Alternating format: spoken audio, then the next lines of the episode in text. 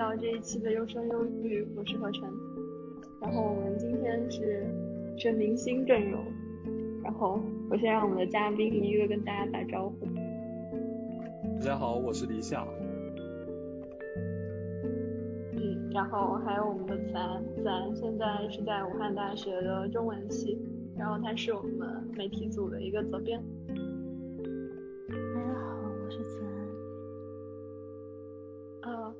后还有一位就是我们的嘉宾 Cindy，Cindy 之前是在武汉大学读中文，然后现在是在北京大学读比较文学，对吗？嗯，他之前在我们公众号发过几篇稿子，就包括黄思琪的那一篇，跟大家打个招呼吧。大家好，我是三弟，很高兴能参加这个节目。好的，十五你好了吗？我要发个微信 Q 他。你为什么不说话？他说他麦克风坏了。哦，他麦克风坏了，好吧。对，我对我对武汉大学的印象是从心底的豆瓣日记开始的，就是之前的那些记忆都是蛮模糊的。就之前看到心里发的在美操的回头，还有一些影像的记忆，影像的意义好像那一篇是，我记得还有一篇是日子被浪费的只剩一天了，对。嗯，你记得好清楚呀。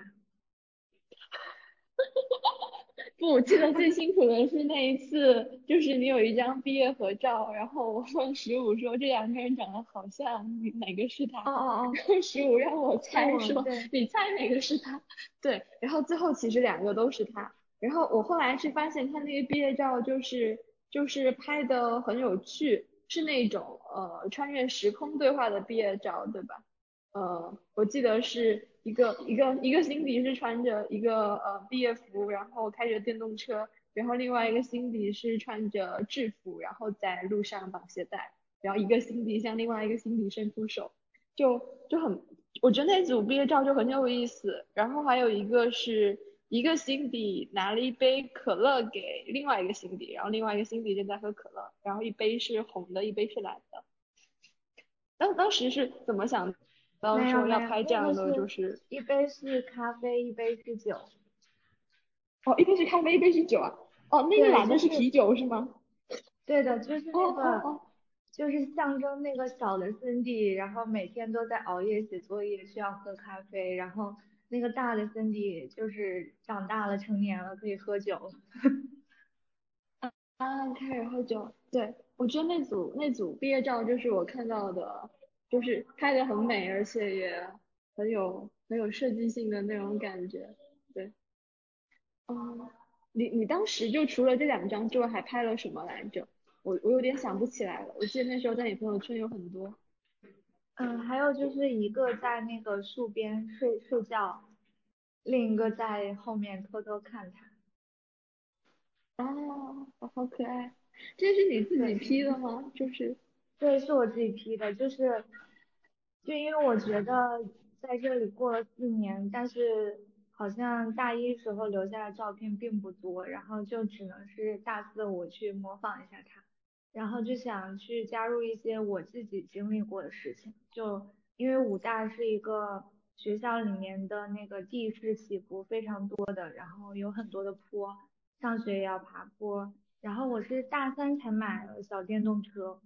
然后我大三买了之后，我就无法回想起大二前两年没有电动车的情况是怎怎样生存的。然后我就想说，那个就是大四的我骑着车去走，就是走身向大一的我那种感觉，就是也有一种回顾自己的过去，然后现在的我可能可以给过去的我一些力量那种感觉吧。嗯。我记得我当时看你那个日记的时候，然后你说拍照是参与另外一个人的必死性、可变性和脆弱性。就我当时可能还不是很明白，但是我觉得现在好像就更有那种感觉了。就是你面对着一个已经已经逝去的自己，你当时说的是把那一刻冻结，去见证时间的流逝。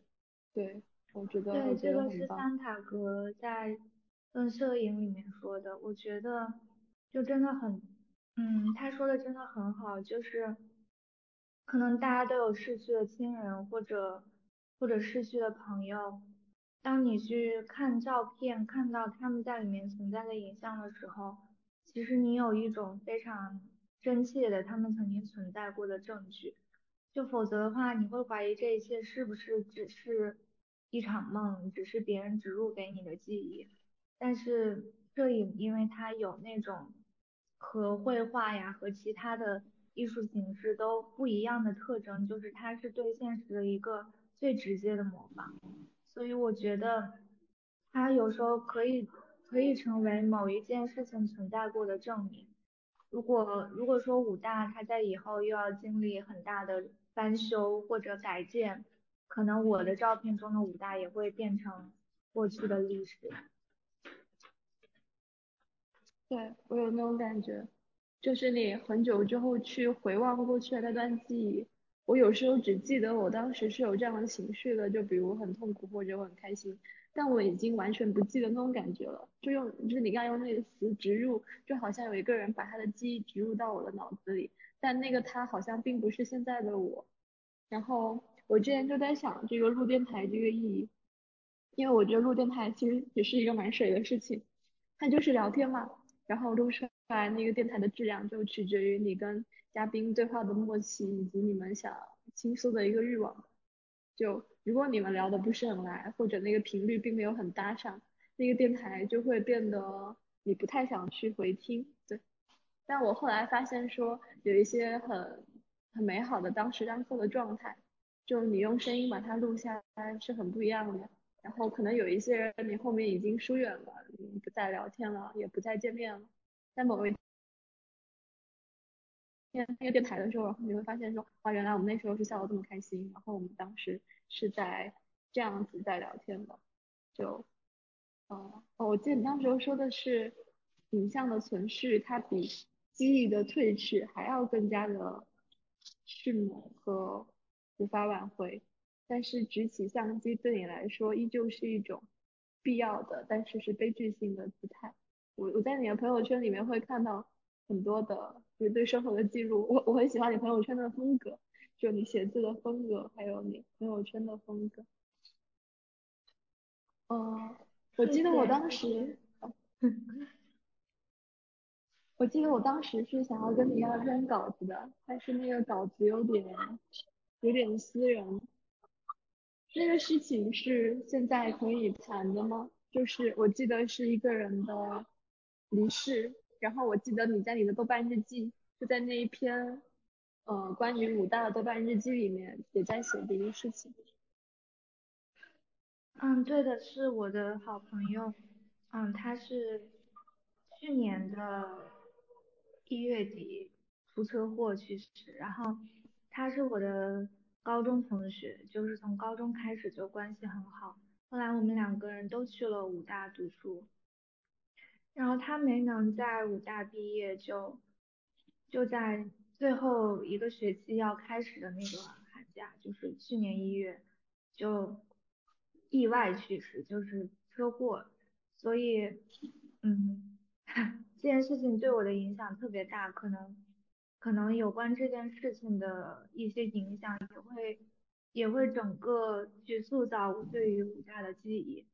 后来最后一个学期回武大，最后一个学期看樱花的时候，看到那些在樱花树底下就是拍照的女孩子们，其实我第一第一下想到的就是她，就是觉得，嗯，樱花是一种非常短暂又非常脆弱的花，但是。可能它如果不那么短暂，可能大家也就不会非要在那几天去看它。然后就让我觉得生命也是这样的东西。然后他不能在那儿看那最后一次樱花，他甚至连嗯去参加本科毕业典礼的机会都没有，所以就是让我觉得非常的遗憾。就这种遗憾也是我在武汉大学读书这么多年带给我的很多感受吧，因为。对于每个从武大离开的同学来说，可能这四年都是他们最好的四年。无一例外，我有很多同学从武大，嗯，读书去了更好的地方，去了北京，去了上海，但他们过得都不快乐。对于他们来说，在武大就好像一个被包围起来的乌托邦，有有很多参天的树，有有那么多多种的花儿，有各种各样的野生动物，然后有那种非常接近于自然森林的风光。你不必要一定是一个非常开朗、非常现充，然后非常常于社交的人，你才能在武大生活的好。你可以和里面的一草一木建立感情，就春天的樱花，夏天的蔷薇，秋天的银杏，然后冬天的雪，就是这一切的一切是可以和你个人产生连接的。所以每个人离开那儿的时候，我觉得都是都是有这种非常。伤感的情绪，然后每一次回想起他的时候，都会觉得，作为武汉大学的美的一部分的自己，似乎也是最好的。从那之后，好像就要去面对这个世界，不得不去走出那个像花园一样的地方。所以我的这位朋友的去世，也是一个让我去反思自己人生的一个契机，反思自己生命的一个契机。对我之前，我之前看你的豆瓣，然后你的朋友圈和你的纸箱以及实物转述的，都感觉就是你笔下或者你描述你感受到那个武汉大学，就很像一个世外桃源。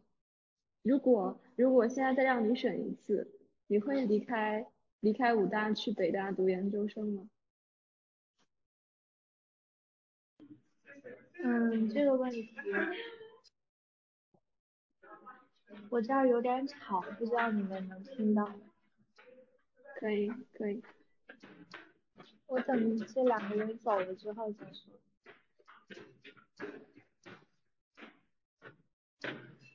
我觉得这个问题蛮难回答的，就是如果从情感上来讲，我我肯定会说我我要留在武大，然后我肯定不要去北大。因为就在武大，我过得特别舒服，就是有特别多很好的朋友，然后在文学院也是和文学院的老师有很好的关系，他们对我来讲就像亲人一样，然后我可以很自信的去表达自己，可能会去主持一些学校的图书阅读的活动什么的。我然后我来了北大之后，我一是没有朋友，二是就是。嗯，变得非常的不自信，就是不敢表达自己。然后，嗯，对，还有你说宿舍在校外也是一方面，就是，嗯，很难体验到真正的校园生活。在武大的话，就是，大我我当时是住在湖滨，就是在东湖边上的宿舍。然后每一天回宿舍，必然要路过学校里的种种的景物，所以导致就是。住湖滨的人一般都是对整个学校的路线都很熟悉的，像他们住进部的，可能可能四年都没有去过 文理学部，所以我们当时住宿舍的位置就有个天然的条件，让我们得以去走过学校的种种角落，然后所以我对于武大的各个小路啊什么就特别熟悉，就那种那种你你有那种真正生活在那儿的感觉。而不是说你只是一个路过它，然后你只是去上一下课，完了你就会你就走了那种，就是你的生活的细节没有和它融入起来。嗯嗯，对，啊，这样这样想，对我记得当时十五有跟我说过，说说你是那种在武大，他用的词是什么呢？我可能不太记得了。他说你是像我一样的会去主动挖掘这个学校的那种很多事物的人，然后会把学校变成一个是自己主动开拓那种地图的感觉，然后在那个学校会过得非常的快乐，而且可以找到自己很多想要找的东西。对，不过我当时看到你的豆瓣日记的时候是感觉很感伤的，你当时在反复提及那一首张悬的歌曲，就是说。在有人去世之后才凸显出意义的歌曲，嗯，我想你要走了，想笑这个名字，而且你还特别提到了它的英文名，呃，You were here with me。对，然后当时感觉那篇文章非常的伤感，因为我我知道去年的时候西安不是疫情很严重嘛，然后在那段时间你好像四处旅游，我知道你在那段时间又回了一趟武大。对，就再回去有什么感觉？你你好像不能住在学校里，是不是？只能住在学校附近。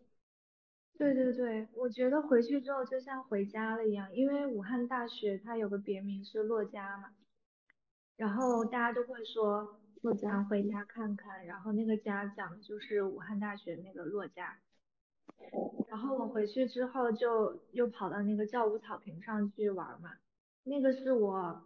本科的时候最常去的一个地方，因为武汉大学是一个开放校园嘛，它其实是可以允许外面的各种各样的人进来，而且周围也有很多居民区，他们直接就住在校园里，所以会有很多人，他们傍晚的时候在那遛狗，然后我就特别喜欢去草坪上跟那些狗玩，然后我就会认识草坪上的每一只狗的名字，就是曾经。在那个草坪上玩过的狗，现在都能想起来，就是豆豆呀、麦豆啊、蛋仔呀、球球啊，然后就是各种各样的狗，然后都能记住它们的名字，然后每一次都去和它们玩，然后就感觉跟这跟这些狗的关系也跟朋友一样，然后那种见得多的狗，它其实会认识你，然后它每次你走到那个草坪上，它就会扑过来。然后我上本科的时候，我有一个习惯，就是每次从图书馆出来，因为那个草坪就对着图书馆，每次从图书馆出来都必然要去那个草坪上看一下有没有人在遛狗，然后每几乎每一天都要去看。然后那个草坪上也会有很多人，就是野餐呀，然后或者就是坐着聊天呀。嗯，算是武大里面一个比较好的一个放松休闲的地方，以就是以后如果有从那个就就是准备上武汉大学的，一定要多多去教我草坪玩耍。然后春天的时候也会开好多花，我记得有玉兰，还有就是那种长得像樱花但不是樱花的那个紫叶李，对，也会在那个草坪上开。然后就是。然后我就是不是还有同学继续留在武大了嘛？他们有时候就在朋友圈里面发，就是今天碰到一个狗叫蛋仔什么的，然后我就说天呐，这是我特别熟悉的狗，然后然后我说我之前经常和它玩什么的，然后还有他们经常在草坪上野餐的那些，我也觉得就是真的很想回去，但是回不去。我记得你有一张照片是你的朋友去武大，然后你带他去看东湖跳水的人，我也不知道那样怎么回事，就看到很多人穿着游泳裤，然后一个一个往往往水下蹦的那种感觉。那是你们学校一个跳水的地方吗？对对对，就在我宿舍外面，我从我宿舍走十米就可以走到凌波门，然后就走到东湖边上，然后那个也是我们就是。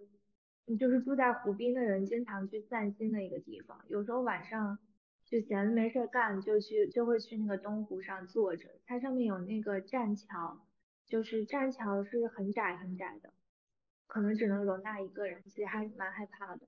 但是走坐在那个栈桥上就吹湖风，就很惬意。我觉得，然后，嗯，然后到了夏天的时候，就是其实它那块是个游泳池。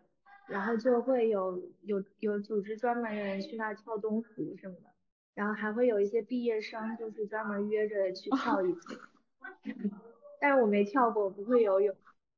那那个水深吗？那个水深吗？应该不是很深，就是跳完之后就自己游回来。对对，栈桥附近的应该还好。然后就就是到了夏天的时候，那块永远是人头攒动，全是那种。裸体大汉，一个一个往下跳。对，从从你的照片上来看，确实都是都是裸体大汉，就让我想起那个我们高中，我们高中是在一座山上面，就我们去上学要先渡海，然后渡过了那个海之后再上山，呃，爬到上山山上面去，然后整个学校都在那个山上，就是你去上学要爬百步梯，然后你回宿舍也要爬百步梯，要过山坡。我们我们几乎就是夏天每一周回家的时候，我会坐船回家嘛，然后那个时候差不多是落日的时候，因为晚风很舒服，就看着落日，然后你在那种非常诗意的画面里面，就那船开着开着，你就会看见几个裸体大汉在游泳，然后冬天他们也游，然后反正你差不多你到岸了之后，你拉着行李箱，然后就是到了码头，然后他们也差不多到岸了，然后他们就会。就是赤裸着身子，然后跟你一起走在大马路上面。我我当时哦，就我上学期还学了周易，然后我当时看你的那个豆瓣照片的时候，看到你们一起在那个梅操的那个露天演唱会，然后大家围着一起排号算命。嗯，那个是我们国学院的同学。哦，嗯，就是我觉得武大那个露天演唱会的氛围是特别好的，我。他们最近好像因为封校，是不是又搞了一次？请那个在武大读书的同学讲一下吗？子安。嗯，我我我一般看电影都是都是我室友叫我去看，我没有怎么关注。哦，我说的不是电影，是乐天演唱会。比较社恐。嗯，就是。哦，我知道那个，就是就是贵超那个，他们什么音音乐夜现场，就他们搞了一次，还搞得挺大的。我我也没去，就是我看，嗯，周边去的同学。你们你们你们都是甲午大，我来讲好吧？就是就是武大那个青鸟青鸟集协，还有就是青鸟集协，还有。嗯，还有一些就是音乐类的社团，他们经常在贵曹或者信曹开演唱会，就是露天的。然后他们一开始就是几个人去那儿唱，然后后来围的人多了，就可以底下的观众也可以上去唱。还有就是武大有一个呃专专门搞流行音乐的老师叫王渊，然后他开了一门流行音乐的课。他那个课每一年都会组织大家开露天的演唱会，然后你可以去报名唱歌，你也可以去，就是去唱一些你自己的原创作品。然后有时候也也会在那个风呃那个那个操场叫什么九幺二操场，然后我我就参加过很多这类演唱会，因为我特别喜欢摇滚，然后当时就在王源老师的演唱会上献唱了一首，虽然唱的很烂，然后后来。我记得毕业的时候是青鸟集协他们在，嗯，在贵操，然后有一个露天演唱会，然后当时我们就和我们社团的同学全部都去了，然后大家就坐着嘛，就拿起闪光灯摇啊，然后还有就是因为中间就有一个国学院的同学，他特别会算命嘛，然后他就开始给旁边的同学算命，然后。旁边同学更多更多的同学全部都听说他在算命，然后都想让他算一卦，然后就全部围着他。然后其实这样的记忆我有特别多，然后我觉得就是特别自由，就是这种演唱会，它真正让我感觉到大学的生活是是特别自由而奔放的，就你不一定得唱特别好才能上去唱，然后它是一个完全开放的一个空间，就是不是说只有。呃，只有读书学习在这里才有效。它就是，我觉得就是你在这里做什么都可以。嗯嗯，听你这描述，真的觉得很好，很向往。就当时十五也有在问我跟如边什么时候去武汉玩，但这疫情看起来就都是很难了。我对那个印象很深刻，是因为你最后一句就是说你要感谢市民，他曾经为你解开了十分重要的一卦。就因为我学这个东西，然后我看这句话，我觉得特别感动。就怎么说，就是有人曾经为你解开很重要的一卦，然后这个东西对我来说，应该是一个很浓墨重彩，然后又很郑重的记忆，然后就对那张照片印象很深刻。对，因为因为他就是我们我们那个社团，他就特别特别会算卦，而且他给人算卦特别准，就大家在他那儿都有很重要的一卦。好好厉害！他是他是自学的吗？还是说他是家传的？或者是他是学这个？他是国学院的，应该是他们学校有他们学院有这类的课。啊啊啊！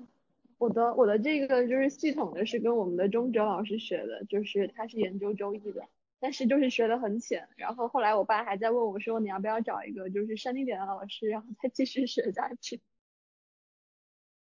就蛮有意思的。我怀疑他也是学中哲之类的科学的。啊，对对对，我我当时就是我小时候就对周易很感兴趣，然后我去拜访长辈的时候，都喜欢跟那些就是有类似的经验或者是学过这些东西的长辈交流。然后我爸每次都觉得我这人很古怪，怎么会有这么这么个女儿？然后后来就是因为那个周易的课就学的比较好，我我记得我是我是我是我是正面他给了我一百分，然后平时分只有九十九。然后我爸突然觉得说，嗯，你还要学这个还不错，你要不要继续学下去？对，就就感觉那个东西很很神奇。然后像我们学校的，我们学校读中哲的人嘛，他们基本出门都是身边就是放三个三个铜钱。然后我记得有一个师兄说，他们去外面去买类似于彩票那样的东西，结果然后他就拿那个铜钱就随手开了一卦，然后就按那个卦买。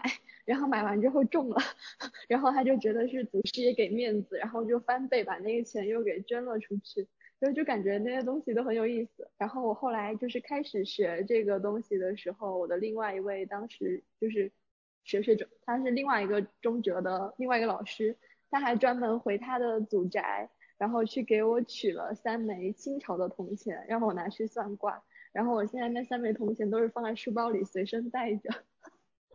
有有一天我上课的时候，然后感觉有点无聊，然后想算一卦，然后我就开始拿那个铜钱，就悄悄的在桌子底下，然后就起卦，然后我就听见后面的人就在就在说我的名字，说你看你看他在起卦，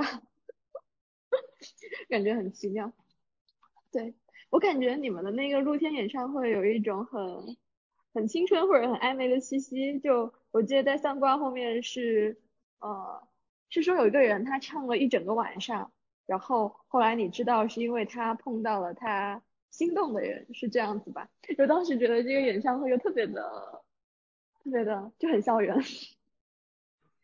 对，那个校园偶像剧就是这样开始的。啊，所以那是一个开头，然后后面还有后续是吗？哦，那真的好棒哦。哦，但是后续不太好，就不说了。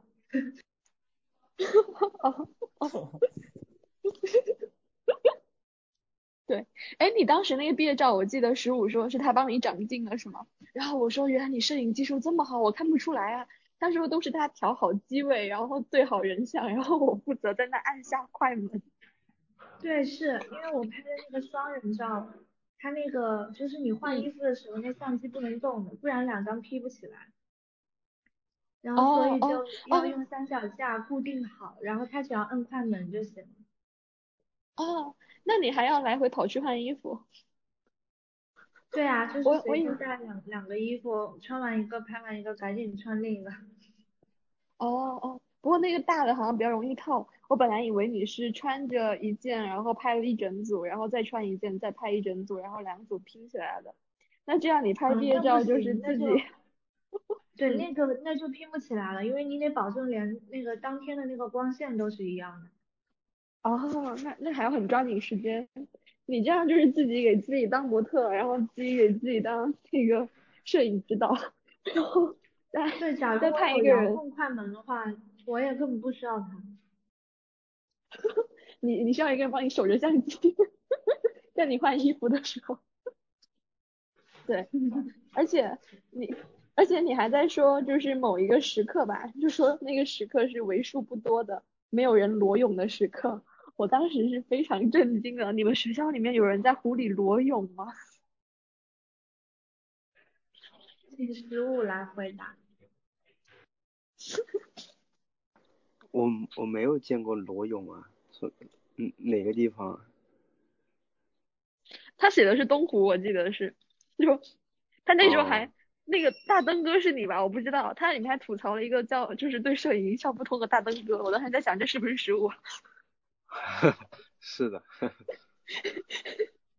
东湖笑死了，他应该是说岸上就难得没有人裸裸背吧？哦，哦哦，原来是原来是这种，对，我我之前看到那个北京就当时是下着雪还是怎么样，我不知道有场比赛还是赢了，然后就朋友圈里面有很多男的就在就裸跑，然后还发视频，就我当时觉得他们太勇了，就是就在我们这边就我知道那个那个在在在我朋友他们他们学校，哦，是他他读的是一个大专，就他们学校就非常疯狂。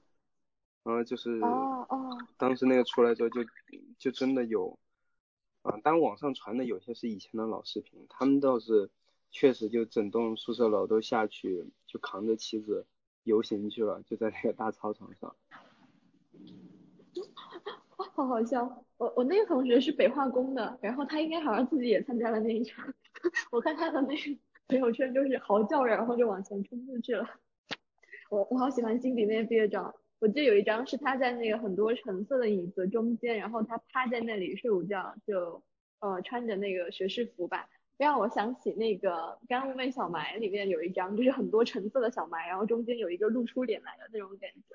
对，这这个场景是这个场这那张照片还是我自己拍的，就不是他的设想。嗯。就为数不多是有是有自主意志。是是哪一张？我是有自主意识。是应该就是在我找一下。应该就是在美操的那个凳子上面，用那个就是躺在那个椅子上面照的吧？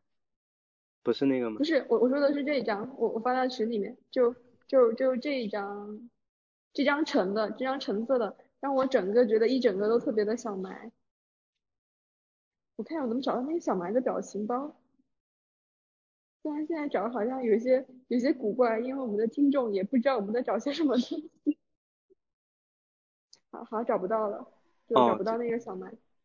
这个是在教室。教室。啊。自然沉默的让我觉得这些你们提到的场景，他都没有什么记忆。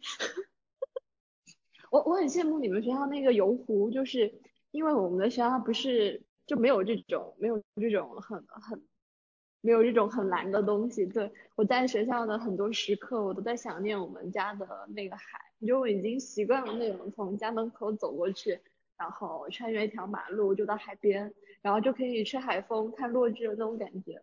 就虽然还是在广东里面，但特别的想念海。然后我看到那一张就是辛迪拍的那个湖，然后说他每天都在游湖，然后。没有没有地方可以散漫的时候，就在湖旁边坐着，然后还说他跟东湖的故事可以拍一部那个《心底漫游东湖》，我就觉得很羡慕。我觉得在在湖边那种状态就很好，那个湖也很适合录电台，然后大家可能会有那种水波的声音。对对对，我们没事儿就去那儿了，就因为离我宿舍特别近。对，我我看那个，嗯。因为我们那个宁波门，它后来因为疫情就封了，我们就各种翻狗洞，就是他把那个狗洞一封上，我们又找一个新的狗洞，反正就是，反正就是那个那旁边那几个栏杆，估计就是被我们扭断，又被那个保安弄上，被我们扭断又被保安，就就是永远是跟那个保安在那杠，然后后来就是我们马上要毕业的时候，他把那个门宁波门给拆开了。但好像我听说我走了之后，好像又给又给封了，而且还说什么 宁波门已经封了二十年了，然后我们就觉得记忆被篡改。你这让我想起我们高中，我们刚才说我们高中在那个山上嘛，然后我们的市区就我们去市区要下山，然后在我们那个学校金就是金山之巅最高的一栋宿舍楼是男生宿舍楼，那个是抗日时期用来。关押战俘的一个 监狱，然后被我们改成了宿舍楼。在那个宿舍楼一路往上就可以到一个很高的地方，然后有一条小山路。我们有一些男生，他们就会半夜爬到那个山上，然后就就就是在那里，应该前人就开了一条路吧，然后就连夜下山去外面去外面晃荡，吃东西买东西，然后过一整夜，然后第二天在天亮的时候再爬上山。爬到山下，然后再回宿舍，然后后来学校就发现了，居然有这么个漏洞，可以直接从学校出去，然后就是去到外面的世界。然后就开始了一波不不停的封山，然后不停的开山的那种那种感觉，就觉得很好笑。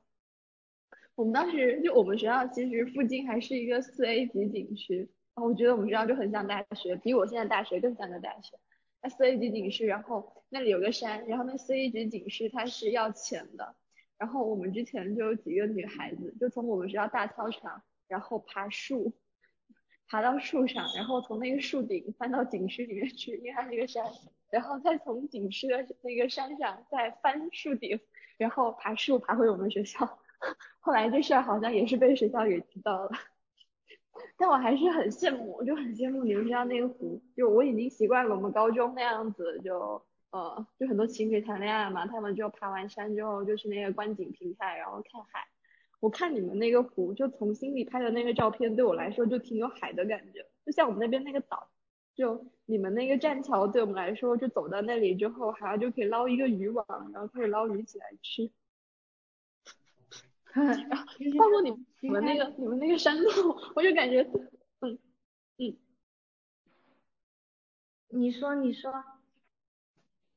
啊，就包括你们那个山路，就你拍的那个呃夏夏日，就是有很多蚊子的那种，然后走一圈就会身体性不适，就其他的唤起了我对于我们高中的感觉，因为我们高中也是那种山，然后反而开车上山，就对于家长的那个驾驶技术非常的考验，你从一条大道上去，然后你必须从一条小道下去，因为那个车流太多了，它不能让你又上又下，然后我们学校就是有特别多的蚊子，各种昆虫蝉。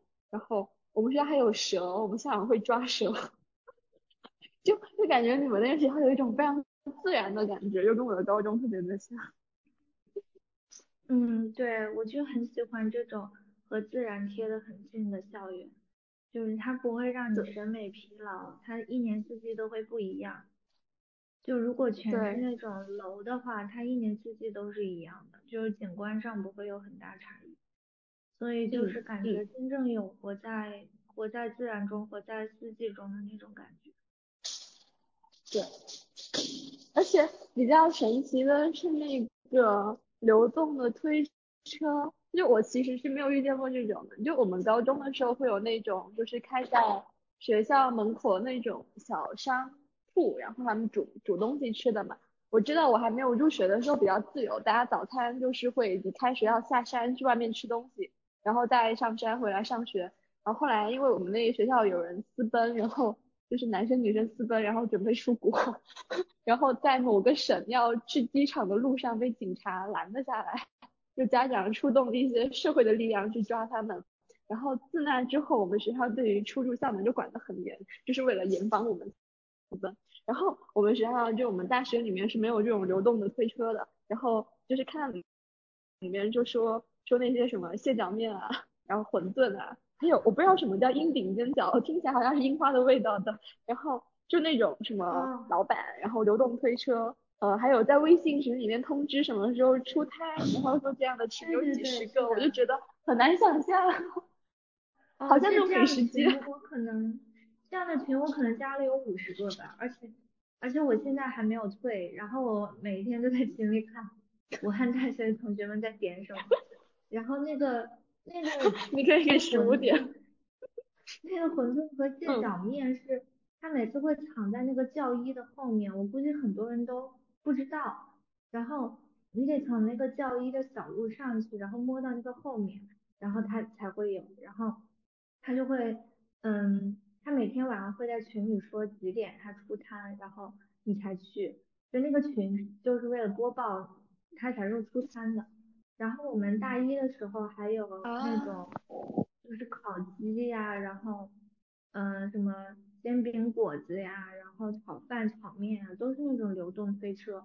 然后大一的，我记得大一读完，他们就把这些东西取缔了，就是不让他们再摆摊儿，然后就悄悄的那个卖烧烤的就悄悄的，呃，至今不知道他们的据点在哪，但是就拉了一个群。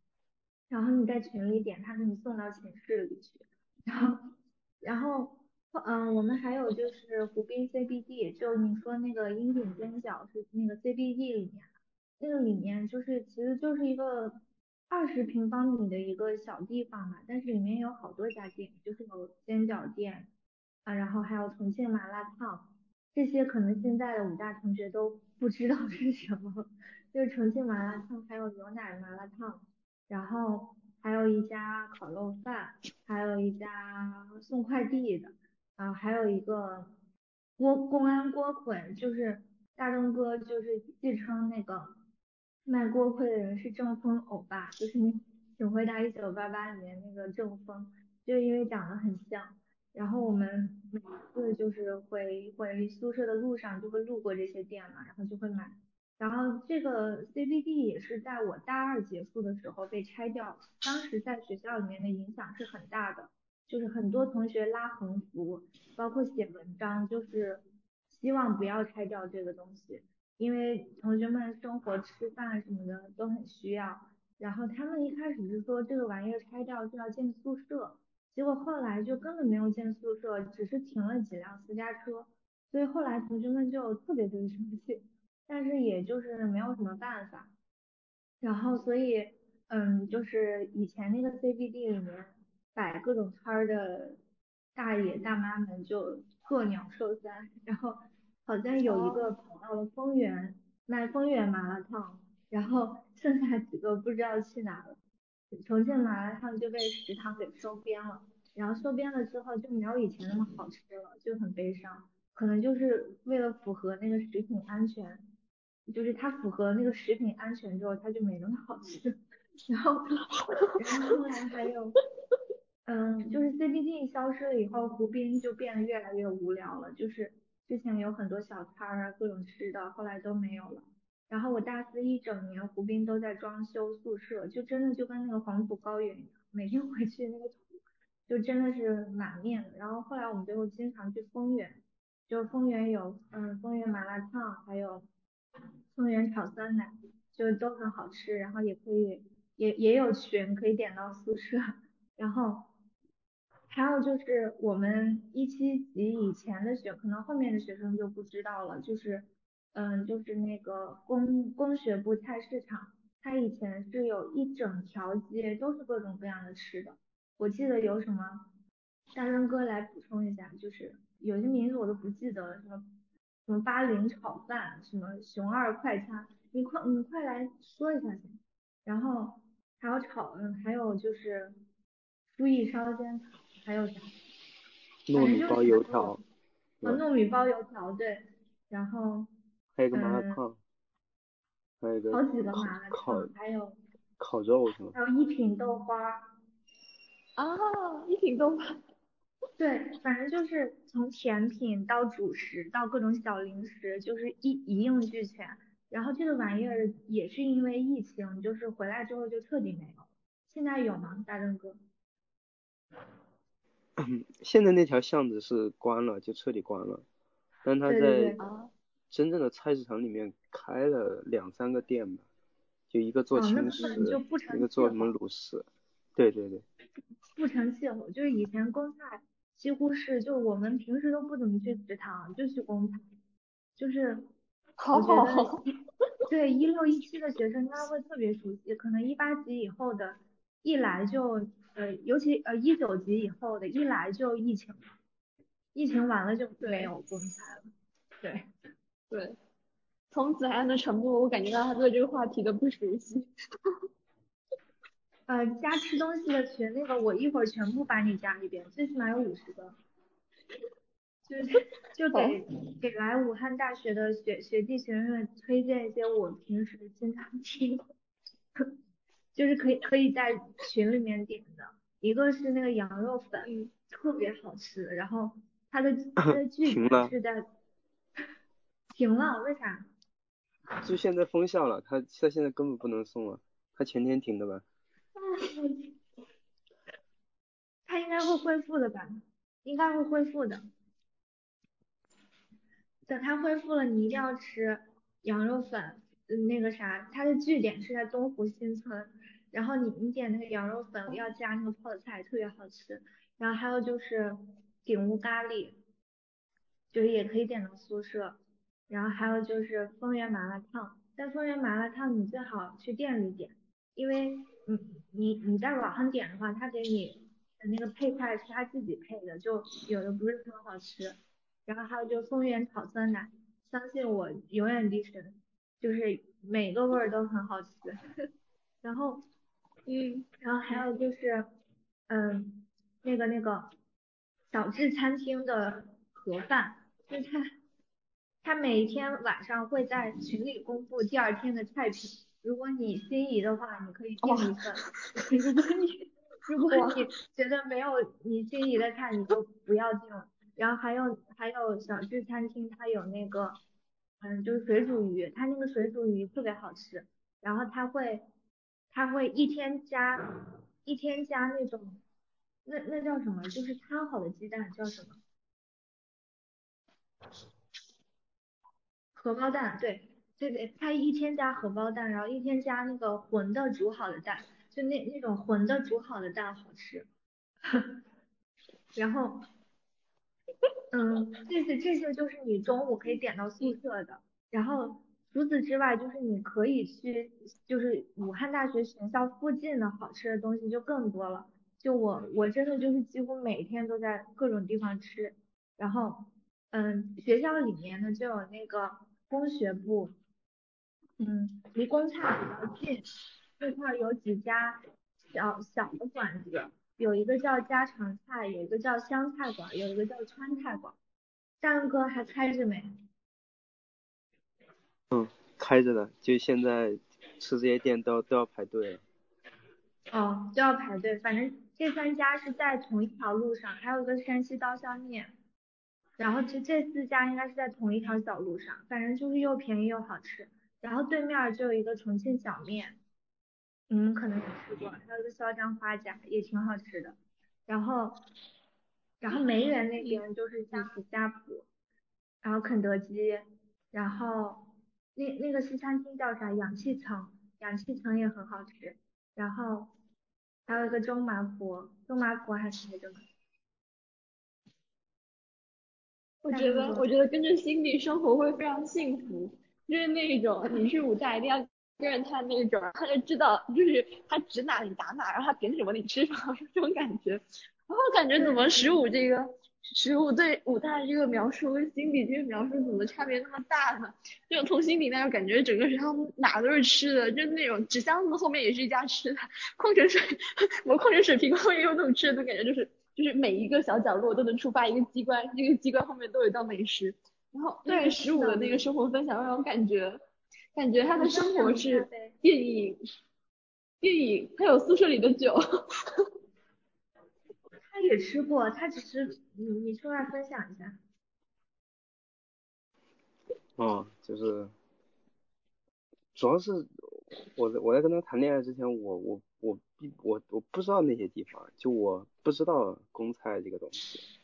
然后之前他说那个什么鹰顶鹰顶尖角，鹰顶是个地名。你知道吧？它不是什么樱，跟跟什么味道没有没有关系。哦哦，我以为是它形状像樱花。对，就我们。樱顶是我们学校一个地方，就是那个从樱花大道那个台子上去可以上樱顶，然后那上面就有学校的老图书馆。哦。但其实就挺怪的，樱顶尖角是开在湖滨的。而且就是你在新部读书，跟你在文理学部读书是完全不同的概念。就比如说我去打球，或者说我在这边玩，然后我你碰到别人，对吧？你有时候跟别人搭话的时候，别人知道你是文学院的，就别人就会特别纳闷，他说你文学院的你跑新部来干嘛？但是你去文理学部，别人根本就不会问你，就是你信部的，你工学部的，你跑到文理学部干嘛？他们不会这么问你，就是新部的人就是。很那个，就是他他他觉得就这信部有什么好玩的，就就为为什么要来信部，对吧？就你你们为什么要跑来信部？然后他们平时就没有其他课的话，他们一般也不去文理学部那边。就很多人，呃，对那些公选课其实也也不是很感兴趣，也不是自己在寝室里面打打游戏啊，或者出去玩。然后我我们离地铁站也比较近，就是文理学部跟工学部，除非说我们的实验室。在那边，或者说我们有那边的课，否则的话就我们就不去。就我们班，我记得当时毕业那会儿我们聊天就我，们班有好几个就是到到到毕业那天都从来没有去过那个呃文理学部那边总图书馆，就他们就从来没进去过。我我我也是，就是我是到研二之后我才第一次在那个丰源的食堂吃过饭，然后我到现在读到第六年了。对啊，丰源的食堂。丰源食堂你都没去过？对啊，然后我我我读到，你的女友震惊了。就先现现现在读到第六年，对吧？什么医学部那些我也没去过。但你问我们很多同学，我们很多同学，就我之前我是因为有个公选课在丰原，所以我大三的时候好像就大三大二我就去过丰原。有很多人就他可能都不知道丰原在哪，你跟他说，他只知道读文理学部的。你跟他讲工学部那边的东西，他也以为是文理学部。就按他他的视野里面，就只有信部跟信其他地方。就就工学部，他跟文理学部还是比较近，所以食堂啊什么，有时候他们会插着吃啊，或有时候去那边从那边过宁波门。就信步就嗯没有特殊需要，一般不往那边走。我觉得你们几个可以一个个来介绍一下。大家都上同一个学校，但是体验很不一样。对，就你们这里面就是除了中文系，然后其实十五之前是读工科的嘛。我们现在介绍中文系吧，就从十五来聊那个中文系的感受开始。我知道十五有那个非常喜欢的导师的老师，对的老师。他老是跟我安利他的那，就是他非常心水的。老师的课，啊，就是我读着，我有时候我也很纠结，嗯，但但是文学院还是挺好的，我 我我只能这么说吧，还是挺好的，就是那啥话呢？就院办也好，老师也好，就是，啊，我一下我不知道怎么开口。嗯，我知道你是你是本科的时候要转文学院，但没转成功，对吧？嗯，对，就那会儿可气了，那会儿，那会儿就觉得可气了，那会儿觉得文学院是 有眼无珠，也也不是，嗯，不是这个，嗯，主要他是觉得他是这个全武大最最官僚主义的地方，呃，也觉得他是什么最不知变通的地方，就。就很很奇怪，就是他们当时有的面试，他是找那个什么书记跟那个辅导员去面试，然后你就会觉得特别不是专业老师，对，然后你你你你就感觉你就感觉特别扯，哎，但对，就我的感觉吧，我就只拿我以前的那个学院跟文学院比，就是文学院愿意跟学生聊天的老师，呃，还是很多。对，因为嗯嗯，因为就文科还是跟工科不一样嘛，就是文科，嗯。嗯，你可能有很多你可以自己悟出来的问题，有很多可能你现在问出来你就，对吧？你可能过一个学期或过一年，你回想起来时，你觉得你那个问题特别傻的问题，嗯，但是呃，文学院有很多那种老师，就就他不管你问对问题多傻，你这个他下了课之后，他愿意就坐就站那儿就陪你聊，你问什么说。我要看什么书，选哪个译本啊，对吧？我现在我不知道，我看书一看完就忘。我读书要不要做笔记啊？就那种特别傻的问题，然后你你就去问他，他都能站那儿就是跟你跟你聊半个小时，甚至四十分钟、五十分钟。啊，他一聊完之后，他发现哦，食堂没饭了。就在在在武汉文学院是非常常见的，嗯，可能在工科你很难感受到吧。就是你去跟老师聊这个问题的话，嗯。首先，老师觉得你不太用功才会聊这种问题的，就你们聊就就是就问问题嘛，就你这个题解不出来，很多时候也不得不承认就是不用功，所以你就没有那种说，你通过问题啊，或者通过各种方式去跟老师呃增进感情啊，就是打交道这种技术就很少。然后再说，就是工科学生对吧，男生普普遍偏多，所以在跟老师打交道方面。就确实要差文学院或者差文科学生要差很多，嗯，可能也有另外一个原因吧，就是文科学生可能说，呃更少一点，对吧？他他们老师更亲和一点，呃，他们做的学问啊什么的，呃，他们也更体贴学生，我觉得也有这方面原因吧。嗯，我觉得读中文还有读哲学的老师都有这种很喜欢跟人交流的特质。就他们，他们，我有时候给他们写长信，然后他们回我的信比我写的信还要再长，我就很喜欢这种跟别人交流的感觉。哦，对了，我想起来，就是之前去年的时候吧，去年快年底的时候，你跟我说可以跟辛迪交流那个古典学、柏拉图什么的，因为他刚好在看那个古希腊的哲学。我在想，咱们四月底那个会影的播客，可以叫辛迪一起来吗？可以，但我当时好呀，好呀。我我当时说的是，你要是对古典感兴趣，我说你可以去问一下他，因为他们那边离古典重镇比较近。就如果你想读这个的话，不是读书，是啊，我当时觉得是，对，哦，对我当时对这个，就是我当时对这方面的书籍很感兴趣，然后就是看书看得很开心。然后常林香就非常的着急，常林香以为我就要就此踏入学术的路子，然后就开始跟我大段的跟我讲说，我现在只是读得很开心，可是你离哲学还有很远。然后开始跟我讲，能够做学术的人有哪几种类型，然后呃，你跟十五相比，你要做学术你还差了什么什么什么东西，然后就开始跟我进行那种大大段的分析，因为他的书。书节奏完全我都跟不上，然后就跟他说啊，我们又要做什么，只是读一下书。但我当时觉得那个东西挺有意思的。然后我们当时用那个慧影的那个播客是有一个复旦大学的，好像是外文的，读外文的一个女生，然后她是很喜欢慧影的，然后还要请了十五，那到时候心迪一起来，然后我就可以听你们聊天。对，嗯，哦，然后心迪来讲一下，就是你印象的中文系吧。你怎么可能会什么都不懂？我不相信。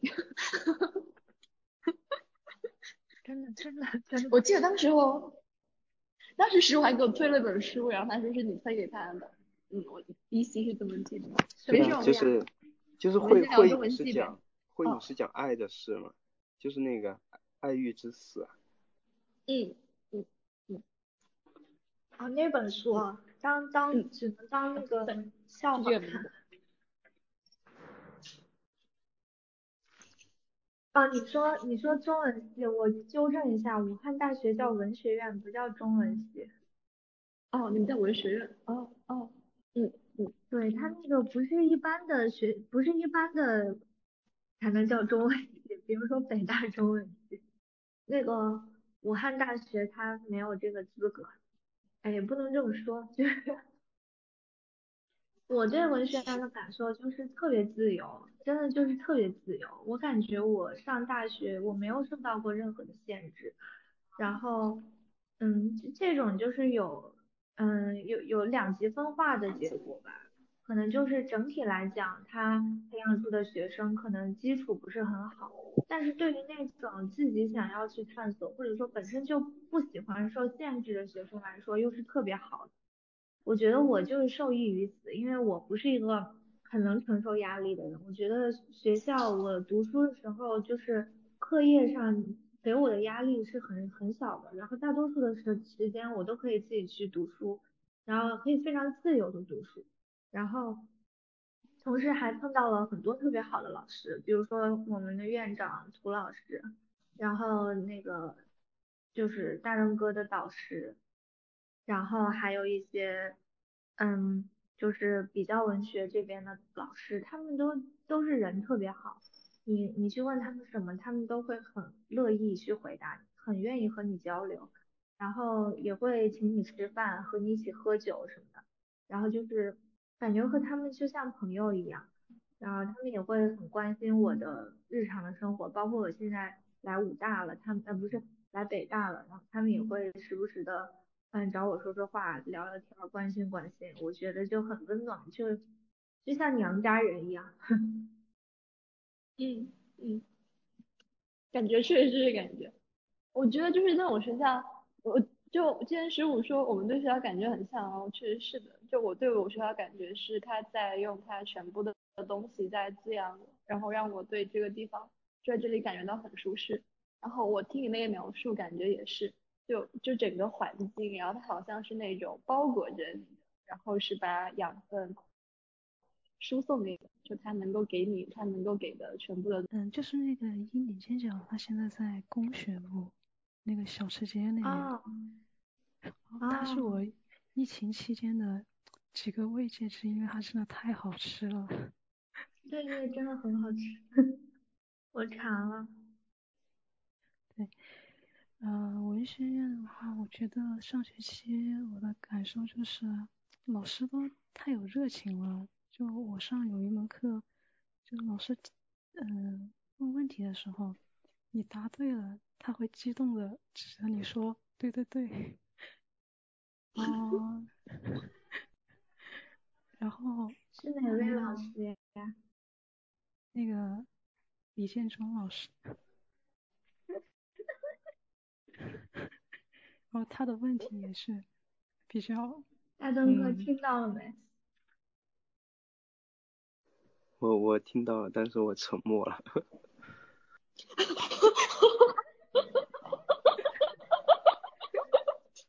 你们你们情侣真的好可爱。你听到了没？我听到了，但是我沉默了。我之前对子安的声音的印象是，就是刚开始跟你面试的时候，然后我当时认为场景像说我喜欢他的声音，他像那种就是很舒适的在树上的那种树懒的感觉，就好像下一秒就要睡着了。然后今晚可能是因为你在那个自修室旁边，那个声音看起来就更加的更加的平静。对。今晚这整一期的那个基调还有氛围都非常符合优生优育作为一个助眠电台的那个主题。然后我还想听十五聊那个工科，就十五之前是不是读信息的，我我可能记得不是很清楚。而且十五好像跟那个电影活动联系的非常紧密，就经常有各种电影活动主持。哦，就是我是。环境工程就是，其实我们是资源，对资源与环境科学吗？对，嗯，我们院嗯算理科院，呃，建制上也属于文理学部，呃，我们专业呢是工科专业，就是它是我们医院唯一一个工科专业，但是呢我们也不在工学部，也不在文理学部，就是放到新学部，就是嗯，而且我们人招的很少。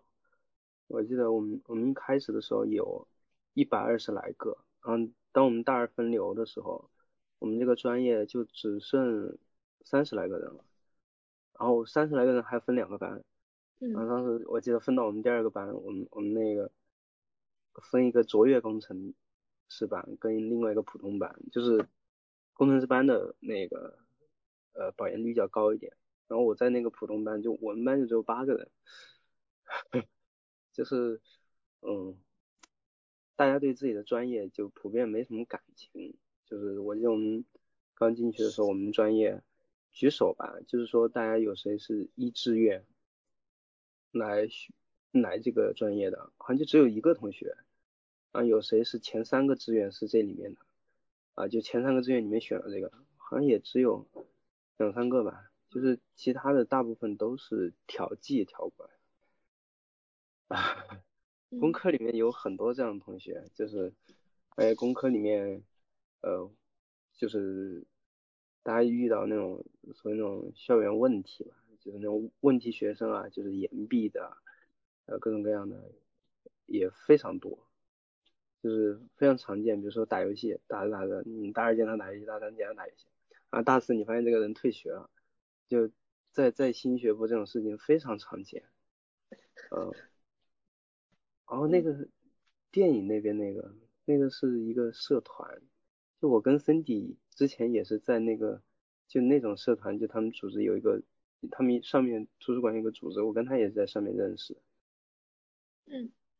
我们现在做那个社团就是，就可能身体是发现就是满武大究竟哪些地方有好吃的，呃怎么样怎么样，做那个社团给我的感觉就是。好像我那里面那群人就是发现哪儿都可以喝酒，就是他们有的时候是在教室，要么就是操场，要么就是学寝室里面的那个那个休息间。然后是有一次他们是就是一出那个教室门就开始发杯子，然后倒酒，就是然后就是也不去哪儿，就是把远的同学要出校的都给送回去，就走的路上就边走边喝。然后什么万宁博物馆门口啊，图书馆前面的那个草坪啊，就是呃，就是给给我感觉就是他们非常喜欢喝酒，也非常喜欢酒后聊天。就是最后给人感觉，就是很多人就到后面，就是我们当时办那个电影活动，就后面呃有几个组织者吧，就是大家后面就有点皮了，就是那些电影之前也是看过了，也不想看了。但是他说等会儿放完电影的时候，你给我发个消息，我等会儿过来喝酒，就这种感觉吧。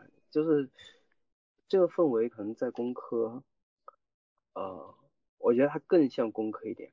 我我也不知道是文科可能女生比较多啊，还是什么原因，就是工科经常有那种撸串喝酒的那种经历。就以前那个学校没封的时候，从我们那个宿舍去那个广八路那边就非常近，就是我们对那边的小吃可能更熟悉一点。就以前那边还有一个豆瓣书店，就是以前那个附中旁边，它一条街全是吃的，然后。就是那种特别便宜的那种，比如说中午卖五块钱的汉堡，就是就都是等那些学生出来买，然后你等到你下午晚点这边，你七点钟去，就刚好七点差不多，因为七点半他就下班了，那你七点刚好是那些学生就上晚自习了，然后七点的时候他就很担心他的汉堡卖不出去，啊 这个时候你就可以买到四块钱的汉堡，你知道吗？就是那种。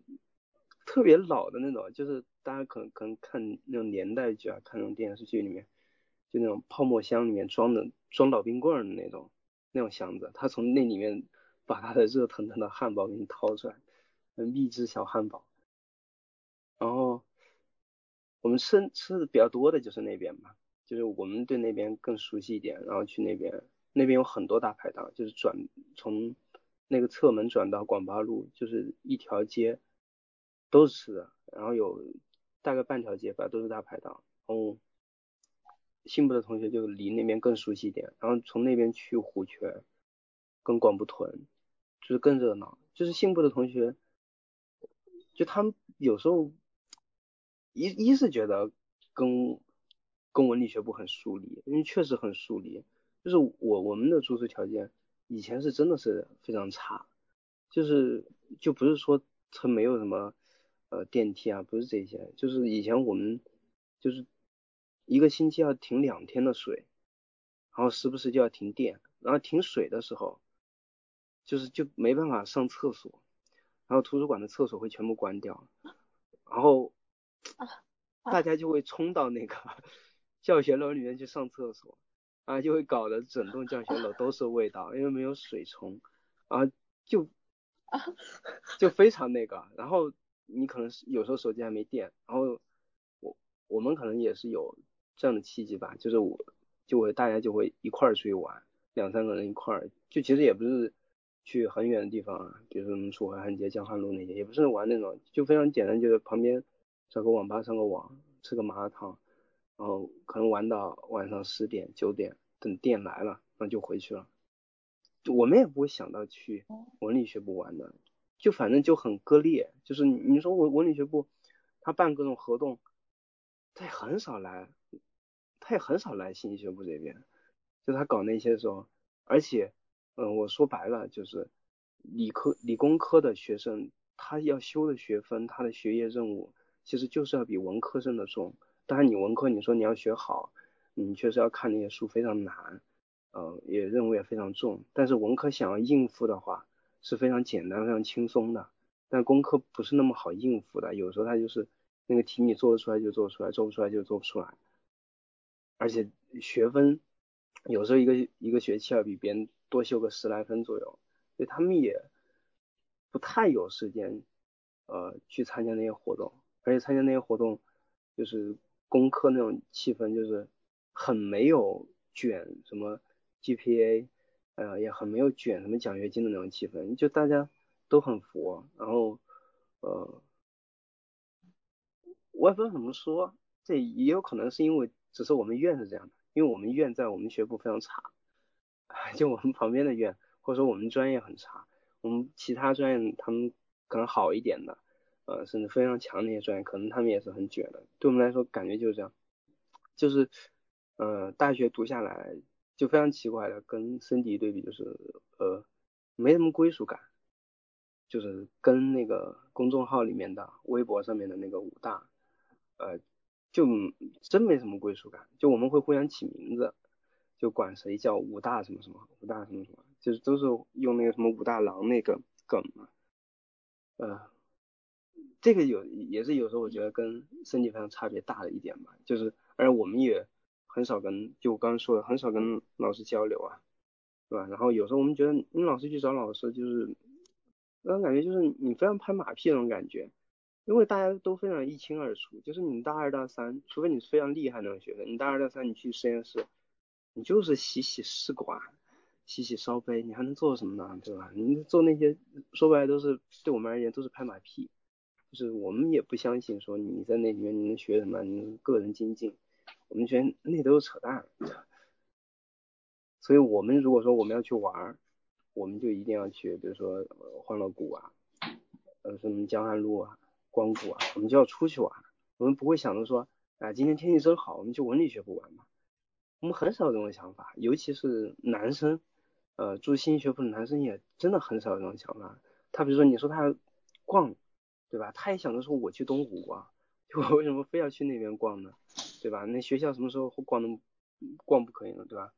我就感觉我有时候也是这样的，对吧？然后就突然这个疫情来，就突然就封校，很没有那种逛学校那种概念，可能就是非常奇非常个别的现象就会有了。比如说你突然男朋友或你女朋友跟你不在一个学部，啊有时候你就要憋着逛，对吧？你要憋着。走走走那么远，我觉得这这种情况也是存在的，或者说就是，要么选了一个公选课，你选到其他学部去，对吧？但是很多人就是他就是不想跑其他学部，所以他坚决不选其他学部的课。我觉得这个是在自己里面选。对啊，就我觉得这个就是呃非常不一样的一点吧。就我们提到想玩，提到吃东西，我们很少会像身体那样，就是对五大。哪哪哪哪，对吧？怎么点啊？这这些如数家珍。就我们有时候觉得好像，对吧？我们这样说那个什么创意创意城是什么第五食堂，就是一是就我我之前我本科同学跟我讲过，一是他不相信那些东西能好吃到哪去，二一个是就是他觉得还是太麻烦，就对我们来说还是太麻烦。就是你想身身体他们上课的话。比如说他早上来上课，然后他中午的时候，那他早上的他东西就要全部收好，因为他中午或他课多的，比如说大二或大三上这种，他他没有时间回去，他他中午是不回寝室的。那你跟我们信部不一样，我们信部你两分钟你就从这个教学楼走走到你自己宿舍，对吧？那你肯定要回来睡睡觉，有时有什么东西落了你就回去拿，对吧？啊，信部那会儿呢也基本上没什么人，就除了那种。真的要谈恋爱的，或者说研究生，都会想着说，我专门去买一个电驴，啊，我专门去买一个电动车。我们以前都没有这些了，就还是信我我不知道工学部怎么样，就是信部给人感觉就是还是很疏离，但是信部的操场信操又是非常热闹的一个地方，就是晚上你去信操看的话，信操的人就是。你只要稍微跑得快一点，比如说你想跑一个什么六分配，六分的配速，你在那个操场上你都是跑不起来，因为人太多了，就并排并排的老人的，呃，还有那种单，也不是单亲妈妈吧，就一个妈妈带着小孩的，还有个，还有的就是可能爷爷奶奶带孙子孙女就在那个操场上玩，然后就人就特别挤，就是你想象晚上八九点或者七八点的时候那个。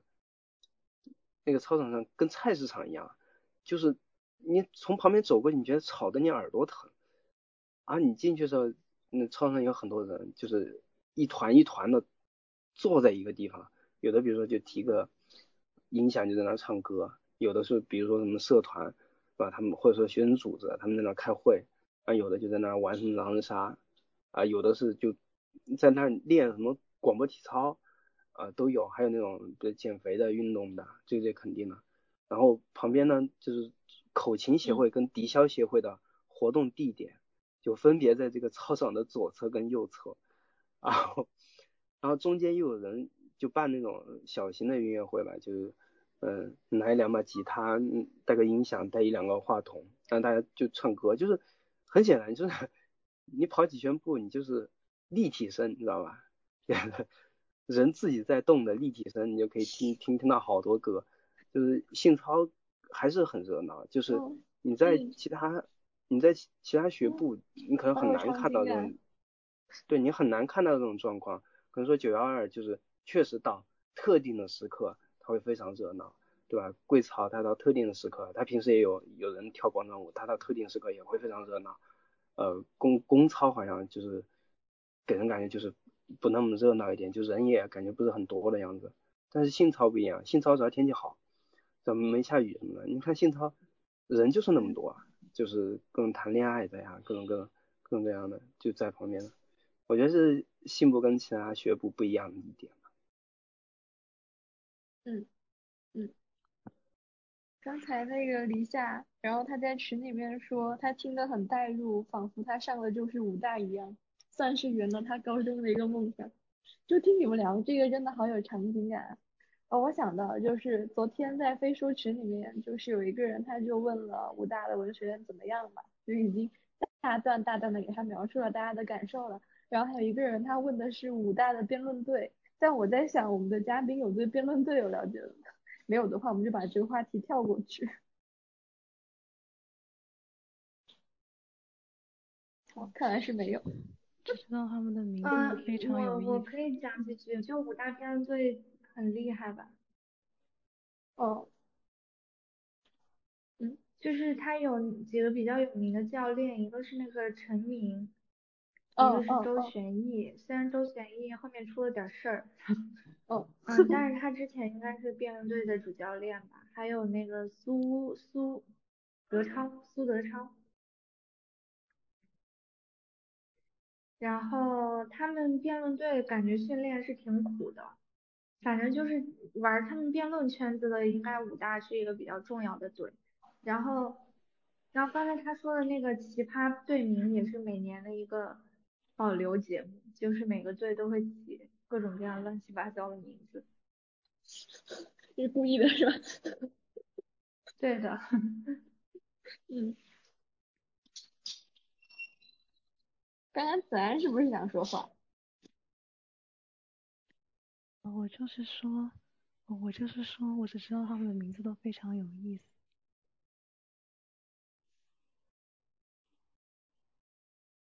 对，就那个群上的人就问说，五大辩论队是不是都很搞笑？但因为我高中就是打辩论，我觉得打辩论是一个特别苦的事情，就那些搞笑都是表面上的事儿，然后那种熬夜掉头发才是真实的生活。就你可能还会因为这个跳掉很多课，或者就是牺牲很多课余时间。对，这是一个小的话题了。我刚才就听到十五讲说他跟辛迪怎么认识的。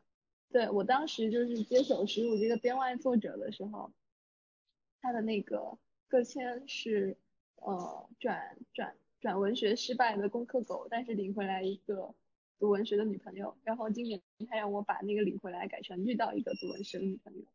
你们两个想要聊一下你们就是我刚才已经知道你们怎么认识了，就是我提到了。然后你们想聊一下你们那谈恋爱，就是在武大谈恋爱的一些经历或者场景吗？哦，就是就就非常累，就真的非常累，就是字面意义上的，就是我我我的学校靠近南门，然后宁波门是本部的最北面，就你就想想吧，就是上坡下坡，就是就我是大三那会儿就是被动的每天都要。虽然说虽然说我一般走的就同一条路，但你会每天的被动的逛这个武大，呃，好好几遍吧。就虽然说走的这一条路，就是，呃，你走在路上，你想的事儿就多了，然后你看东西，走的时候你会感觉会有那种感觉吧，就是武大确实非常大，然后有时候你会注意到那些树啊，你会注意到那些，我以前我就我我就没办法想象，就是没办法想象什么，就是他们说那种东西开玩笑，就是说你虽然说你一个校区的谈恋爱，最后你谈的跟异地恋一样，就是这种玩笑话大家都会说，我觉得真正谈起来的时候，那种感觉是非常不一样的。就字面意义上的，就是很累，而且我们学校就它它有门禁，门禁有时候比如说你，对吧？你去晚了，然后你回来的时候你就得跑，就他就更累了。啊，对对，那还是要比真正的异地恋要容易的嘛？就你们现在有了真正的异。地恋，你不会怀念之前那种在本校里面的生活，那种恋爱生活。唉，现在就是懊悔，你知道吗？懊悔，懊悔什么？没有去北大。主要我也去不了，就是，呃，现在给人感觉就是，呃，很不一样，我也不知道怎么说，就很不一样吧。就是那个那种就是，呃，就是比如说你说好，我们等会儿下课在哪儿见，对吧？就说好就在哪儿见，不要等会儿说你手机又没电了，你等会儿又什么什么了，又联系不到你，就，啊，就那会儿是怕错过，怕浪费时间，怕这样怕那样，啊，现在就是没什么怕的，就反正也见不到，对吧？你反正你的学校解封了，他那边北京又不让进去了，那北京让进去了，你学校又封了。这种感觉就是，啊，很很很矛盾吧，就是跟学生那种时态就感觉，感觉那种生活，你虽然说才过去一年不到，对吧？但你感觉那种生活可能离你已经非常遥远了。嗯嗯，对，我记得去年年底你很喜欢用那个乱杀的表情，去年时候在跟我说。有时候觉得谈恋爱也很累，因为你觉得作为男性，你更加的感情用事。比如上上上周一第一个，第一回和女朋友吵架，怎么怎么怎么样，就嗯，就感觉嗯，作为男生，然后对他自己非常感情用事，那那种感觉确实还是会不一样的。就你们到现在见了，是见了两次吗？就是你去北京一次，然后他来武汉一次。对，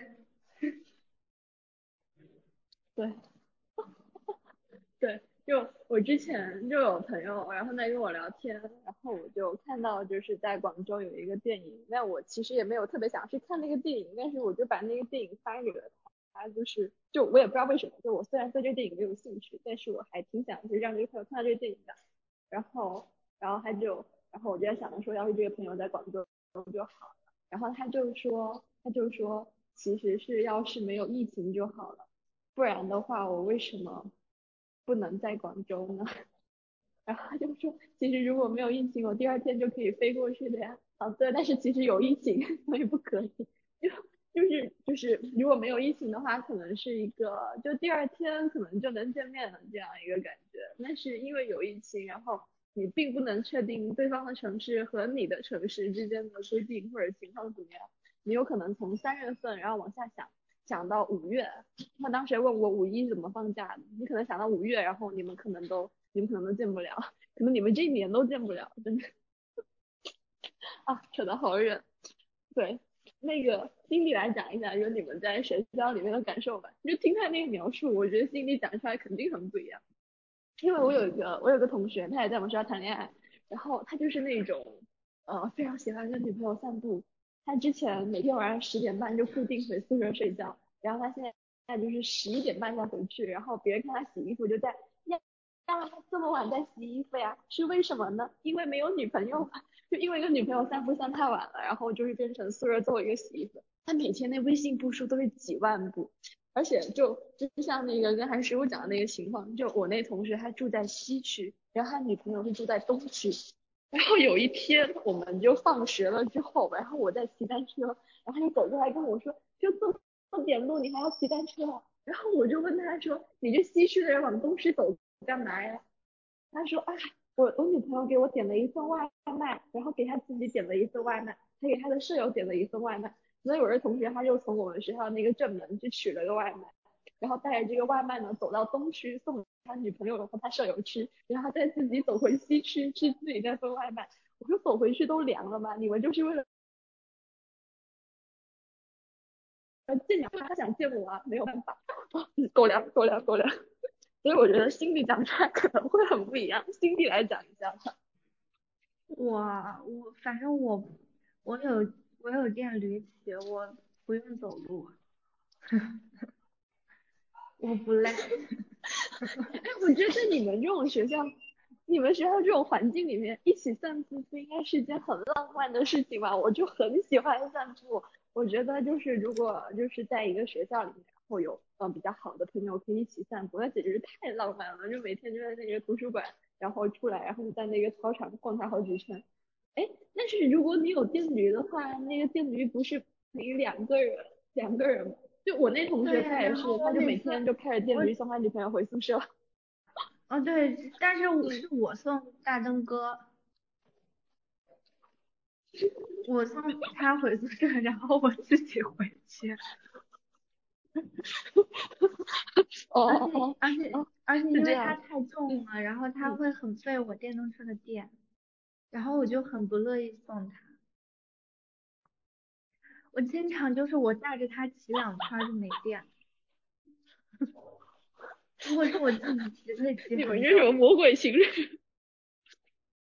你们这互相戳伤，太好笑了。我说的是实话，你就你就让他负责把电充满，他自己说。沉默是今晚的康桥，现在。不是你们，你们俩真的好可爱。确实，但是我感觉我跟森姐很不一样的点就是，他他其实他没买电动车之前，他其实他经常走很多很很长很远的路。呃，我在没跟他谈恋爱之前，我我相反就是学校里面逛的很少，但他买电动车，然后我们两个谈恋爱之后。就反正他他是不怎么愿意走路的，我我就还好像还可以，就是不排斥走路这个东西。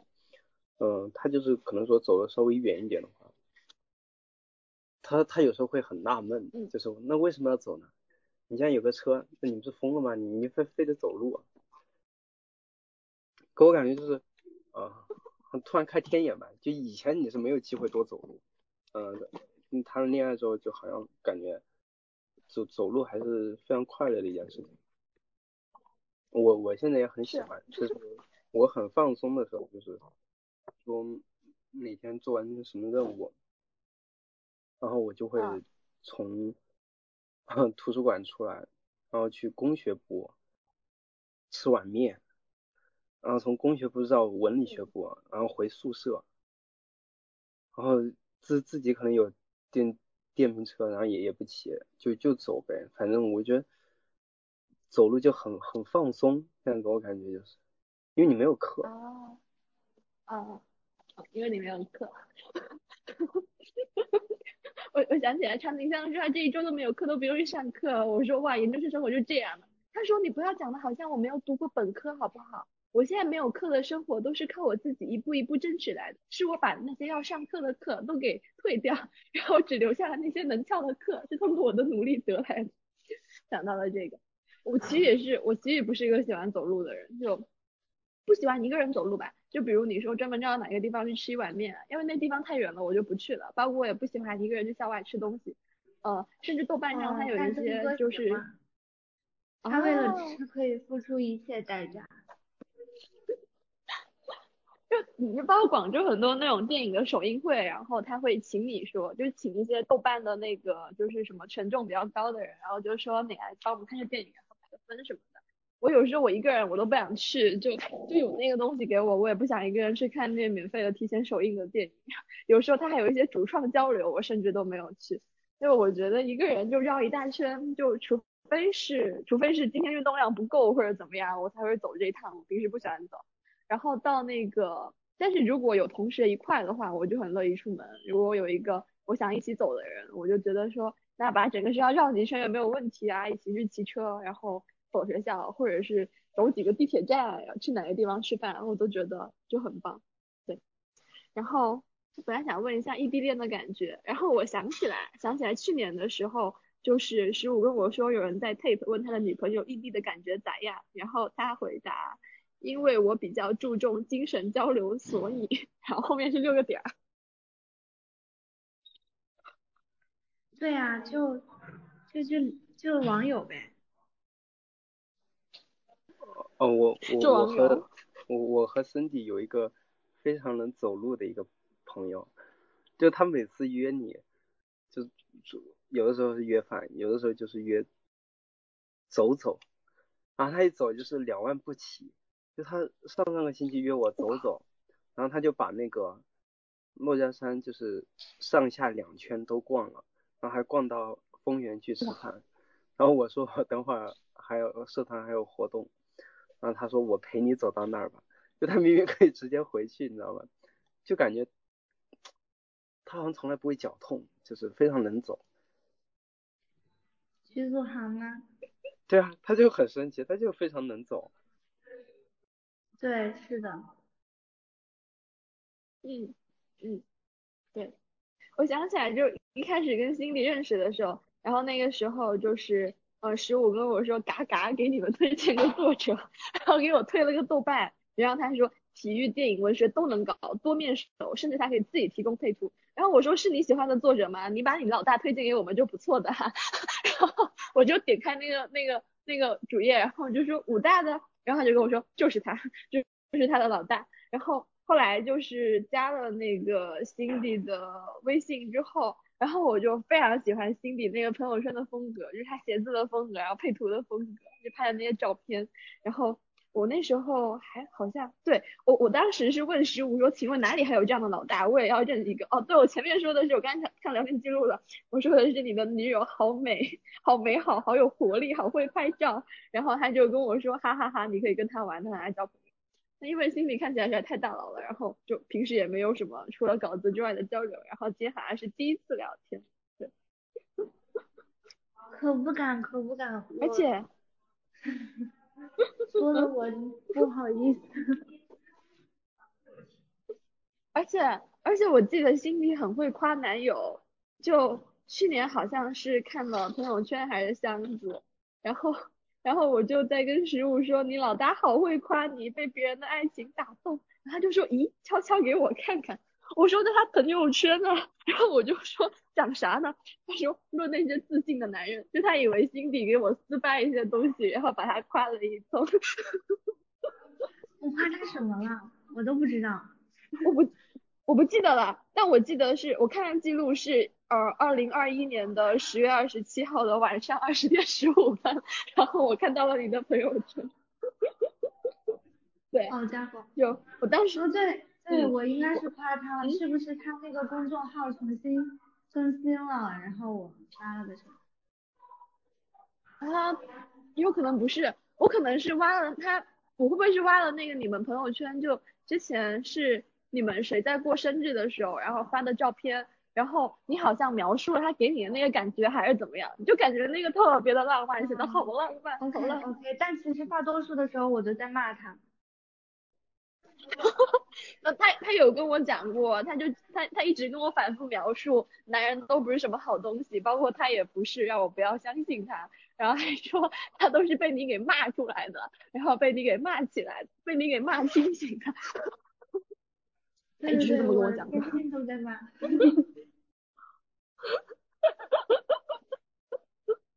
对，就就就真的就真的好好可爱。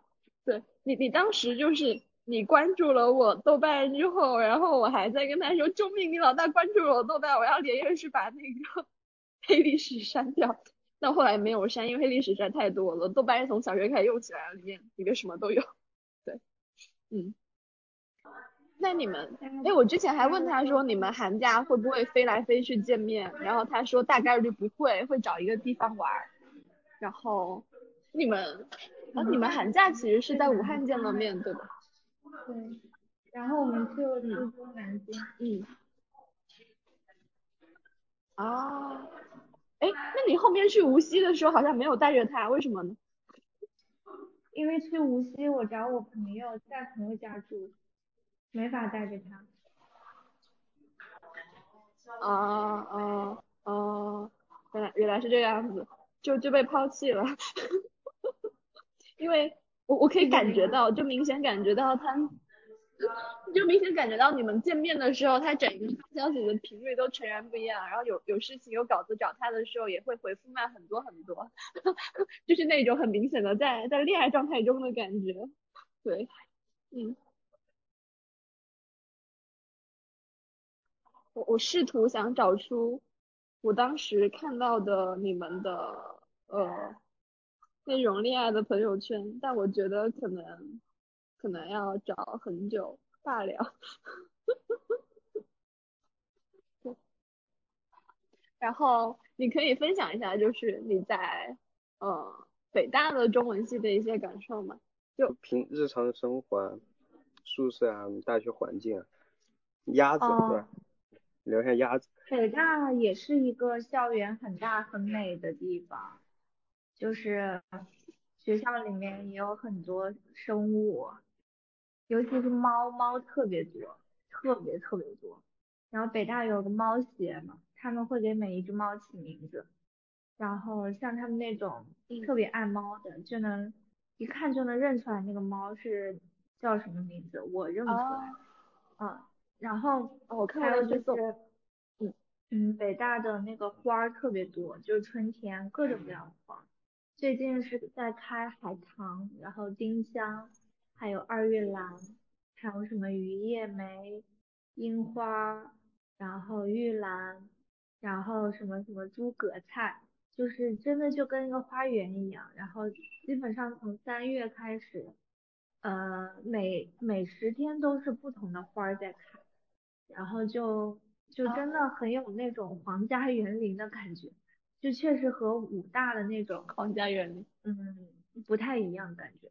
就是北大给人那种感觉还是比较比较有皇家风范的，就包括它几个房，它的那些古典式建筑都是红底，然后金色的漆，嗯，然后武大的建筑都是那种靛蓝色还是什么。那叫什么色？青色还是琉璃？反正就是整体的色色调不一样。北大给人感觉就是红色的，有红楼嘛。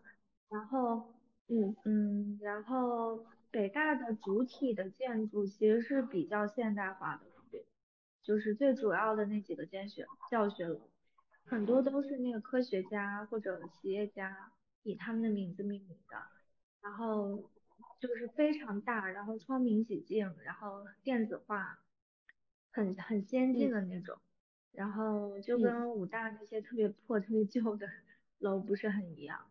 然后，嗯，然后主要是在在北大读研究生有一个不是很好的事情，就是，嗯，就是离那个，就是我们住在校外，然后离学校挺远的，所以每天上课的话。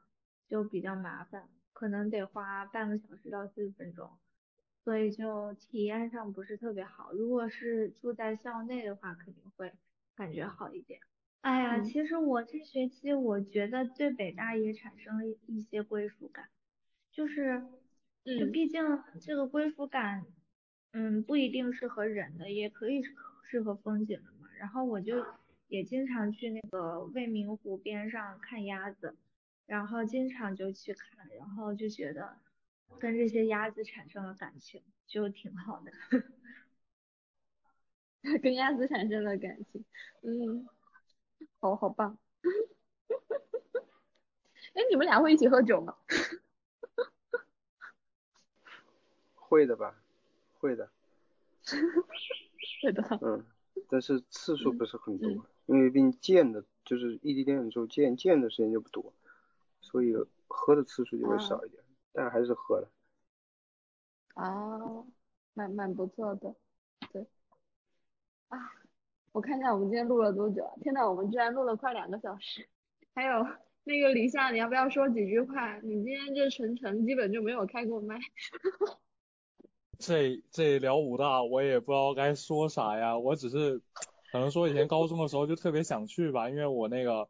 我班主任是武汉的，但是他是华中师大的，华中师大，然后他一天就 天天跟我们讲武大有多好，武大怎么样怎么样的，然后当时就是反正就特别想去，然后就可能对武大只有一些这样子的情感，然后觉得说没有去了还是特别的特别的惋惜。到到其他的另外一些对武大的了解，实际上就嗯不是说很少，是可能是根本就没有的这一种概念。嗯嗯嗯。哦，我觉得今天跟心理聊天很舒服了。他在兰州大学，在在在在一个荒郊野岭。荒郊野岭过着过着被流放的生活。就就你们你你们你们你们在聊什么那个什么？喝酒啊，然后什么去外面吃东西，吃东西我就没有这个概念，你知道吧？我都没有这个概念。我我现在他吹的黄土，对，吹的黄土。然后，然后我这个我这个在这个我们学校里面吧，就是可能每天吃的就讨论一个每天晚上吃什么，因为这几个食堂实际上已经被吃个遍了，感觉也感觉说这这边西北的这个饭菜好像也没有兰兰州呃没没有那个家乡的就南方那边的好吃。我每天就是在那边纠结吃什么了。好吃的是，呃，因为以前倒是说没有封校的时候可以去兰州市区，但是现在你你封校，而且封了好久好久，就呃什么对那种好吃的已经快没有这个概念了。每天想着就能吃饱就行。然后就是吃一顿这个学校里面的炸鸡，就觉得说，嗯，就可能说是目前仅有的一点点美食，就觉得特别幸福。就我现在生活就这个状态。对。我觉得刚才听那个辛迪聊那些美食，你可能整个人都 都饿了。我感觉就是，我感觉辛迪记录的生活就很有生机。我刚才翻了一下，我跟我朋友就是二零二一年在十一月一号的那个聊天，然后我在跟他讲说，我看了心底上学路上的一棵树，然后周末的时候还是那种黄澄澄的枫叶，然后现在已经光秃秃了。就是就是看他的那种生活动态，就已经能够让我就是有那种。对那个他所见到的风景，还有他身边的事物的那种，就是非常生动的感触，就真的觉得很好。嗯，嗯，那棵树我印象也特别深刻，就真的是一夜之间全部秃掉了。嗯，啊，嗯，对。那刚刚刚不是还有聊那个聊那个武大那个资环工科的这个，我觉得说，嗯，可能，嗯，就就就他。口中所说的这个工科和我所体验的工科不一样，我是那个学这个电子信息的嘛，电子信息像我我们这个工科的话，就是嗯，就就可能南大的它和武大的这个体系是不一样的吧，南大没有说你专门哪一个哪个学院就在哪个地方，我们就是说教学楼实际上都是大家一起共用的，然后嗯，就各个学院它只是可能说也不是分得很清楚，每学学院之间宿舍也是混住在一起的。呃，就没有说像那种操场那边那种那种，我们就我们这种信息，我们这个信息学院就没有这个东西。像我，觉得我们信息学院，我们这个信息学院它就是很卷，特别特别卷。就嗯，怎么说？就是比如说呃，像核物理，核物理的话，说是嗯，上个学期吧，大一的最高绩点也才三点三点六，就是平均平均。这个成绩在八十六分，但我们这一个电子信息类专业，我们的最高的这个平均成绩已经到了九十五分，九十五分才是我们嗯专业，就我们这个专业还是非常非常卷的，就我觉得啊，嗯，我想起我想起当时长颈象骂我的一句话，然后他就说他就说人家十五读工科的，读的书都比你这个读文科的多。然后就想什么？就是在我心里，十五是跟长颈象相比的人，他怎么可以拿十五来跟我比？就是虽然是我是读工科，但他读的书比我多，不是很正常吗？就那种感觉。嗯。哦，他是没法比的，不要跟他比。对对。当时我好像刚刚接手，就我当时来那个公司，然后接手的是我这个作者嘛，就从庐山青那里给我转给我的，然后我就看他稿子，然后那个山青就跟我说，哎，没有人能学得了他的，一声长叹。哎，就只能说装的比较好。这个我以后我可以给你们写个攻略，怎么怎么怎么装的。你你快写，你你现在你现在你现在签了多少稿子来着？你之前还跟我说你要做什么书单，到现在只做了那个妇女拐卖。哦，后面吧，马马上，嗯，后面后面马上提高赶来催稿。那那个会影的播客还等着你呢，你说的四月底差不多就快来了，这都十七号了都。嗯嗯，好，好，应该是四四月底可以，嗯，对对，你个心里这个时间要告诉我。好的，那差不多录了两个小时，我们今天就到这里吧。然后，好，然后我们下次再一起聊天。拜拜，拜拜，拜拜。